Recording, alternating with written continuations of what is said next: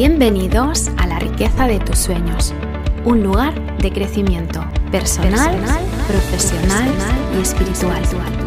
Soy Ana Arnal y en este podcast voy a darte las herramientas y técnicas del coaching, de la numerología y de la meditación para que consigas bienestar y éxito. Así que prepárate para aprender sobre gestión de emociones, de productividad, de emprendimiento y de espiritualidad para obtener la vida que siempre has querido.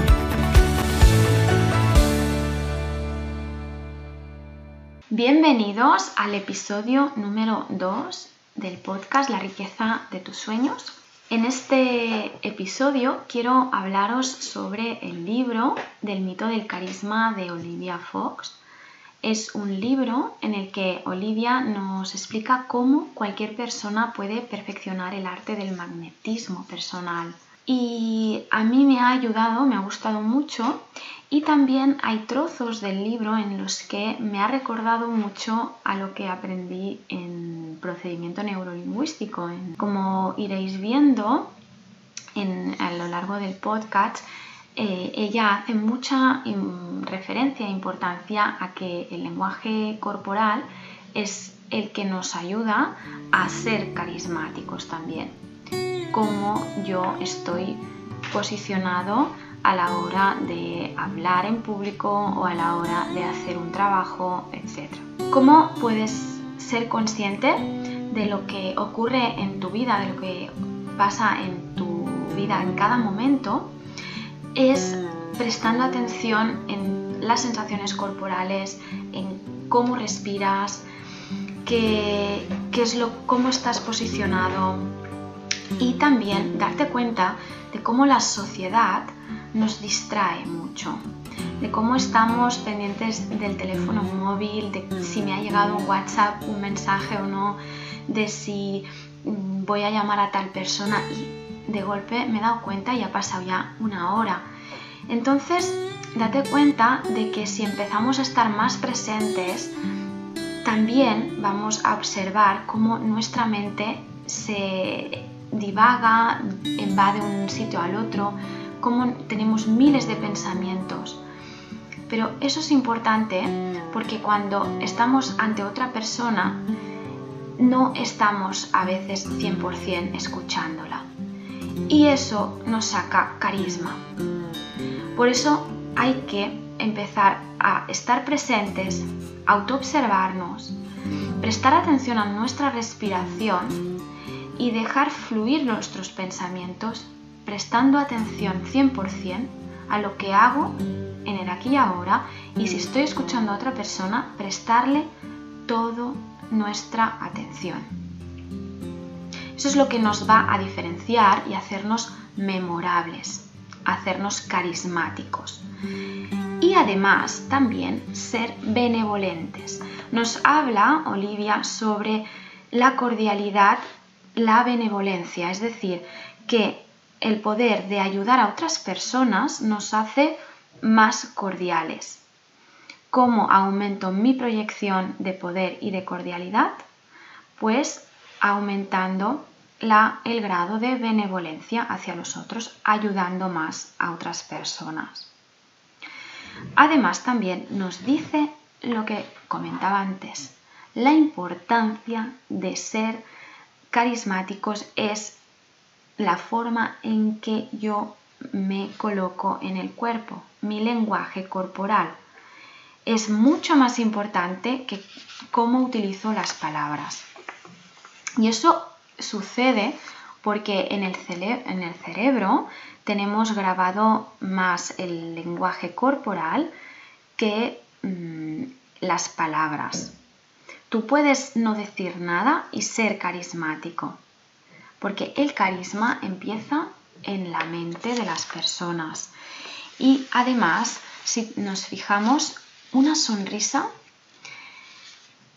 una imagen vale más que mil palabras y una sonrisa nos abre mil puertas.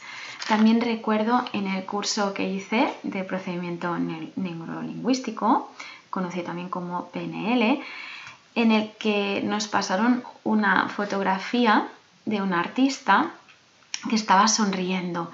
Y, wow, o sea, en el momento en que ves a esa, esa foto, ya te, te llama y, te da una sensación de, de atracción.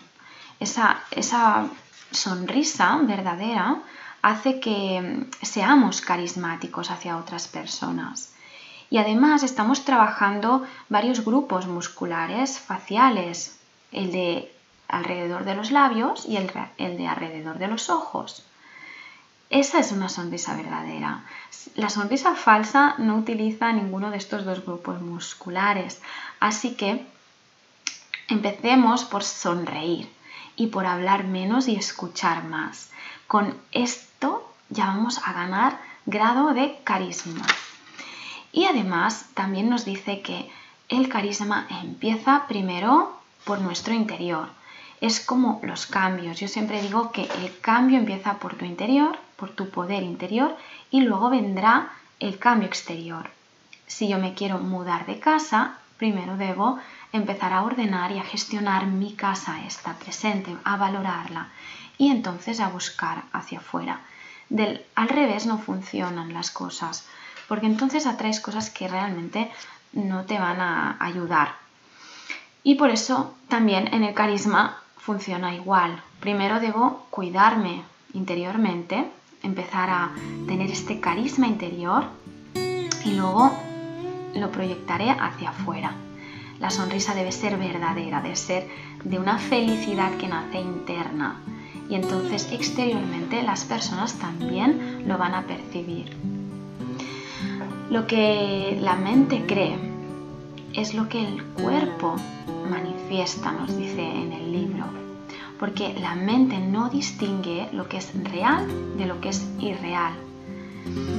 Y por eso habla también del efecto placebo que es este efecto de la mente en el cuerpo, y también nos dice que hay el efecto nocebo, que es lo contrario. En realidad, todo esto es que reconozcamos qué es lo que estoy sintiendo internamente, porque muchas veces el primer obstáculo que tenemos es un obstáculo interior. Y este obstáculo interior es lo que nos está impidiendo que salga nuestro carisma. Y sentimos este malestar físico y también un malestar mental que no nos ayuda, que nos impide sacar el carisma que tenemos. El malestar físico nos está afectando tanto a un nivel interno físico y además nos dice que debemos reconocerlo, y remediarlo. ¿Cómo vamos a hacerlo? Pues nos da tres pasos. El primer paso es hacer planes antes mm, para poder evitar este malestar. Planeamos y así evitamos este malestar. Y luego nos mantenemos en alerta. Y finalmente, lo que siempre digo yo también es actúa. Sin acción no hay mm, opción, digo, porque sin acción no vendrá nada. Y esto es también lo que nos dice Olivia en el libro cuando nos habla sobre los obstáculos internos para poder manifestar carisma y cuando nos habla del malestar físico. El primer paso es planear para evitar este malestar, el segundo paso es mantenerse alerta y el tercer paso es actuar. Y además también nos habla de este malestar mental, que es cuando eh, el cuerpo y la mente están unidas en este malestar. Así que cuando tenemos ansiedad, porque hay una incertidumbre, no sabemos si realmente va a suceder algo, lo que tenemos que hacer es empezar a manejar esta ansiedad y si conseguimos estar cómodos con la ansiedad, empezaremos a asegurarnos de tener éxito en la vida. El primer paso para, para gestionar esta ansiedad es la respiración. Además, las personas tendemos a compararnos con otras Y eso lo que nos hace es que dejemos de creer en nosotros mismos, dudemos de nuestras capacidades y entramos en lo que se llama el síndrome del impostor. Nos explica que el síndrome del impostor es esto, dudar de uno, de que es capaz de resolver, de que es capaz de conseguir lo que quiere. Entonces también nos habla de superar los obstáculos y nos da unos pasos para conseguir superar estos obstáculos. Cuando somos capaces de manejar situaciones complicadas, complejas, difíciles, estamos siendo carismáticos y por eso insiste tanto en superar los obstáculos. El primer paso es eliminar el estigma del malestar. Es decir, que estar mal no es algo que sea natural. Lo que es natural es estar bien, sentirse bien. Y también nos dice que la vergüenza es ese miedo a no ser digno de ser amado, es mm, creer que somos defectuosos, que no somos válidos, eso es sentir vergüenza. Y la vergüenza es malestar y hay que eliminarla. Entonces, si nos sentimos mal, puede que también sintamos culpa. Y mm, ocurre que hay personas que son buenas personas que se sienten mal. La emoción del malestar es negativa y nos hace sentir incómodos. Hay que desdramatizar esto. Y las personas que admiramos también han pasado por momentos así. Por lo tanto, desdramaticemos este tema y empecemos a compartir con las personas. Eh, es una forma también de empezar a sacar esta carga. El segundo paso que nos dice para superar los obstáculos es neutralizar los pensamientos negativos que no sirven para nada. Por ejemplo, cuando hablamos con una persona mm, que nos está poniendo una mala cara, no tenemos que dar por sentado, mm, dar por hecho que eso significa algo en concreto, porque estaríamos interpretando, estaríamos juzgando. Y al final lo que ocurre es que durante el día hacemos muchas interpretaciones. Por ejemplo, en mi caso concreto, me ha, pasado de decir, bueno, me ha dicho esto, por lo tanto, y el por lo tanto realmente ha sido mi interpretación. ¿Cuántas veces hacemos esto en la vida? Interpretamos en lugar de preguntar. Entonces vamos a empezar a preguntar más y a no dar por hecho las cosas. Esto nos dará mucha más, no solo libertad a ambas personas, sino también mucha más mm, tranquilidad. En PNL, sobre todo, y en el coaching se estudia mucho esto porque es algo que se hace tanto y que nos da tantos problemas, mm, sobre todo en la pareja, por ejemplo, que de verdad insisto que empecemos a no dar las cosas por sentado. Es como en el libro de los cuatro acuerdos, no sé si lo has leído, también habla sobre uno de los acuerdos, es este, el no dar por sentado nada. Pues seguimos y en el segundo paso que nos estaba explicando Livia en su libro del carisma para superar los obstáculos, es neutralizar este pensamiento negativo que no sirve para nada y uno de los pasos era este, el no dar por sentado nada de lo que estamos viviendo. También pues que despersonalicemos la, experiencia. Si por ejemplo aquí hoy siento una emoción que es de vergüenza, pues mm, no negarla, sino eh, el primero aceptar, reconocerla y luego despersonalizar. Es decir, yo no soy esa emoción, yo no soy vergüenza, yo estoy sintiendo vergüenza, la reconozco, punto, pero no me personalizo, yo no soy. Es decir, tenemos que diferenciar el verbo ser y el verbo estar, pues son diferentes. En el coaching nos enseñaban esto, que si estamos mm, sintiendo no es lo mismo que siendo y que es súper importante para aprender a gestionarnos las emociones, a saber diferenciar lo que es y lo que estás. Por lo tanto, para relajar, para neutralizar este pensamiento negativo que no sirve para nada, debemos empezar a diferenciar entre ser y estar, entre lo que soy y lo que no soy, simplemente estoy sintiendo esa emoción. Es una forma muy importante de gestionar la emoción, aprovecho para hacer hincapié a esto. Y también pues pensar en todas las situaciones que has vivido de esta forma y que también has tenido un pensamiento negativo y que al final has conseguido superarla. Lo has superado y ahora pues aplícalo otra vez en tu vida. ¿Qué es lo que hiciste para superarlo esa vez?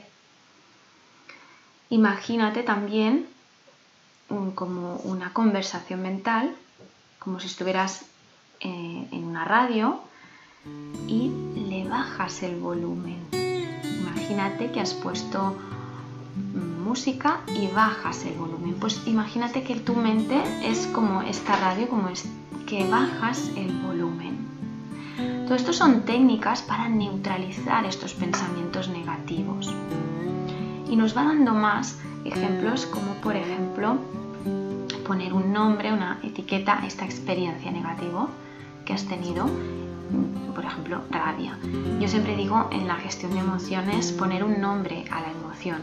Si estoy sintiendo rabia, pues decir es rabia, ya. Hay quien pone nombres como ya ha venido el monstruo Hulk o ya ha venido eh, la hormiga pesada o lo que queráis decirle para empezar a gestionar las emociones. Porque para ser carismáticos debemos empezar a eso, a gestionar las emociones. Y luego el tercer paso que nos dice para superar los obstáculos es reescribir la realidad.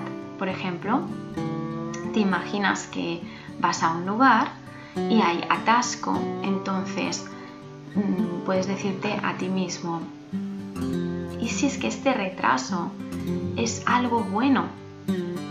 Puede que Dios no quiere que vayas a ese lugar por cosas que a lo mejor te estás evitando de tener un accidente o porque realmente no es tu propósito de vida, ese cliente no tiene que ser para ti, a saber. Entonces, ¿por qué no te empiezas a preguntar? Eh, a lo mejor no mm, lo que me está ocurriendo, no poder llegar a ese sitio a tiempo, es por algo. Es algo bueno que me está sucediendo es algo que tengo sí o sí que aprender para poder avanzar. Otra opción es escribir en un papel una nueva realidad, como si todo fuera a mejor, como si todo fuera bien. Si en lugar de decir, mm, me ha pasado esto, esto y esto, yo escribo como otra realidad que sirve para mejorar, para ser mejor, entonces estoy gestionando bien ese obstáculo. Otra opción sería escribir una carta, dice, diciendo todo lo que tengas que decir y luego hacer como si la otra persona te contestara, se disculpase y te reconociera. En el caso de que realmente tengas un obstáculo, un problema con otra persona. Es una opción muy buena para descargarse de pensamientos negativos y también para obtener lo que realmente necesitas obtener en ese momento, que a lo mejor es amor, es reconocimiento. Así te lo das. Porque todos nos merecemos dar y recibir amor. Entonces también nos habla de que tienes que sentirte cómodo dentro de lo incómodo. En el coaching siempre decimos cuándo vamos a pasar de esta zona de confort a esta zona de incomodidad. Pero ¿qué ocurre cuando ya estás en esta zona de incomodidad? En, esta, en este lugar que no me gusta, no estoy cómodo, pues en este lugar debes conseguir sentirte cómodo. Y Olivia nos da un ejercicio y nos dice que nos cronometremos durante 30 segundos y nos miremos a los ojos, por ejemplo, con otra persona y sentir esa incomodidad que se siente. Y hacerlo, por ejemplo, con la pareja y ver que, cómo te sientes en esa incomodidad. Y es muy importante ¿eh? manejar esta incomodidad, este malestar y no salir huyendo. Luego nos habla de crear estados mentales carismáticos, es decir, utilizar la visualización, que, mm, que sería pues utilizar todos los sentidos, el visual, el auditivo, el cinestésico, en procedimiento neurolingüístico, eh, se utiliza mucho esto, el VAC, que es mm, con los ojos cerrados recordar una experiencia del pasado en el que triunfaste. De esta forma aumentas tu, tu autoconfianza. Y tener confianza en uno mismo es súper importante para tener carisma, para proyectar este carisma que tanto necesitamos para tener éxito en la vida. Entonces, este ejercicio va muy bien porque te visualizas en el éxito. Y ella nos dice, recuerda algo del pasado en el que tú ya triunfaste. ¿Y cómo lo vamos a hacer? Vamos a cerrar los ojos, lo puedes hacer ahora, por ejemplo, y visualizar ese momento, cómo te sentías, cómo estabas, por ejemplo, si estabas sentado, que, que estabas apoyando los pies en el suelo, cómo, qué es lo que hacías ¿Qué es lo que veías? Si veías, por ejemplo, a alguien que estaba sonriendo. ¿Qué es lo que oías? Si, por ejemplo, oías aplausos. ¿Qué es lo que pasaba? ¿Qué es lo que sucedía en estos sentidos? Y repítete frases como un mantra también. Por ejemplo, ah, funciona yo creo en mí, yo soy amor, yo soy felicidad. Repítete frases de este tipo. Bien, entonces, ¿qué es lo que mm, nos va diciendo también? Nos dice que mm, además de, para crear este estado mental carismático, no solo debemos visualizarnos y así aumentar nuestra autoconfianza, sino que también, y hacerlo además de forma regular, sino que también debemos ser agradecidos. La gratitud es súper importante. De hecho, nos habla de tres herramientas. Nos habla de la gratitud, de la benevolencia y de la compasión. Nos dice que para ser carismáticos necesitamos ser cordiales. ¿Cómo? Pues a través de ser agradecidos. Yo siempre digo que va bien tener un diario de agradecimiento al lado de la mesita de noche e intentar escribirlo cada noche, al menos tres cosas por las que estás agradecido. Esto te va a ayudar a ser más feliz, a estar más sano, a aumentar tus defensas y a vivir mucho más y sobre todo aumentar tu carisma con lo cual vas a tener más éxito en la vida.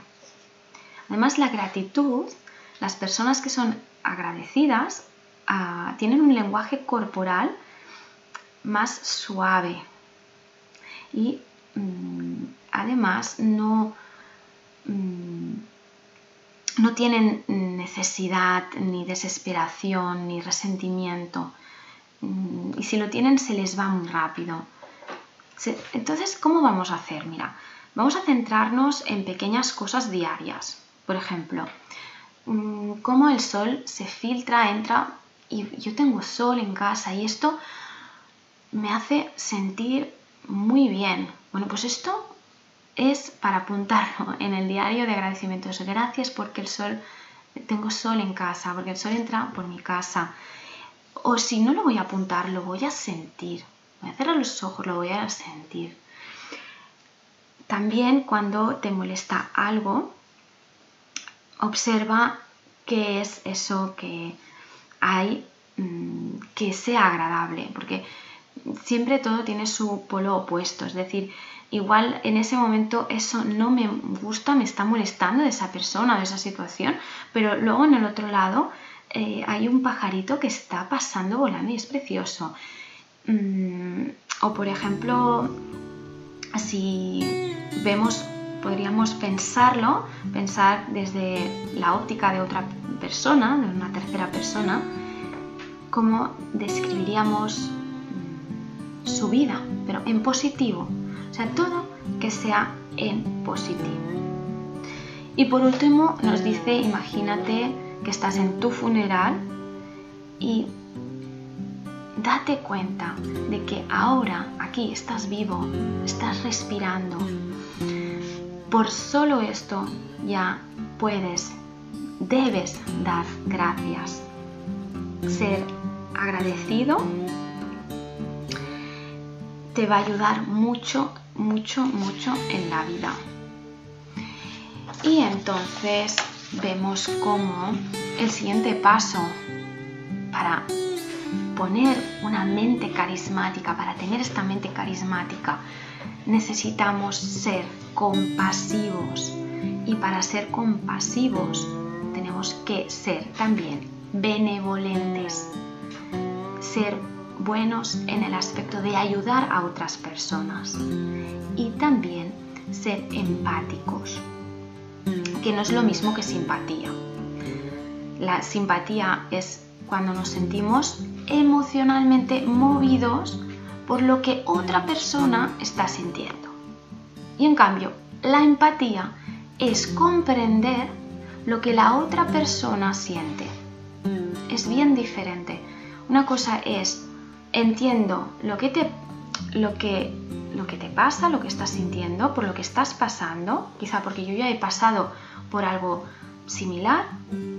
Esto es empatía, que si lo sumamos con la benevolencia, además, como te entiendo y puedo, te ayudo, entonces estoy siendo empático y benevolente, y por lo tanto, al hacer las dos cosas a la vez, soy compasivo, y ahora aquí entendemos la definición de compasivo. Y por lo tanto, esto significa que me importa que la otra persona esté bien. Siento el, que la otra persona quiero que tenga bienestar.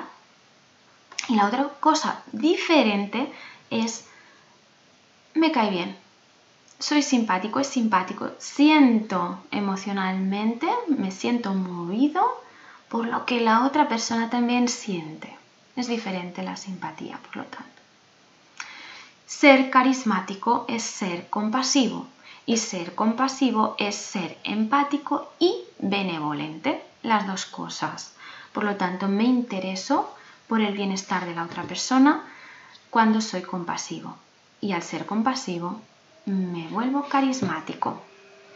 Esta parte del libro pienso que es súper interesante porque nos está dando realmente la clave para un mundo mejor y para el éxito personal también. Entonces, para ser compasivo hay que practicarlo cada día y esto se aprende como se aprende a caminar, a nadar, a, se hace haciendo. Yo cuando empecé a conducir recuerdo que era, qué miedo, qué miedo, qué miedo. Y al final la necesidad de cogerlo me obligó y cuando ya llevaba un mes de hacerlo cada día, ya desaparece el miedo porque al practicar es cuando realmente aprendes. Yo siempre digo, la acción es lo que nos da el poder de, de hacer de aprender y de avanzar. Aunque sea incómodo, debes hacerlo. Aunque no te apetezca, debes hacerlo.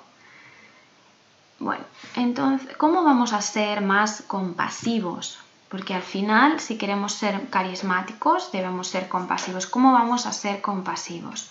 Pues primero vamos a imaginar el pasado de la persona que tenemos delante, con la que queremos ser compasivos, y nos vamos a preguntar, si hubiese nacido,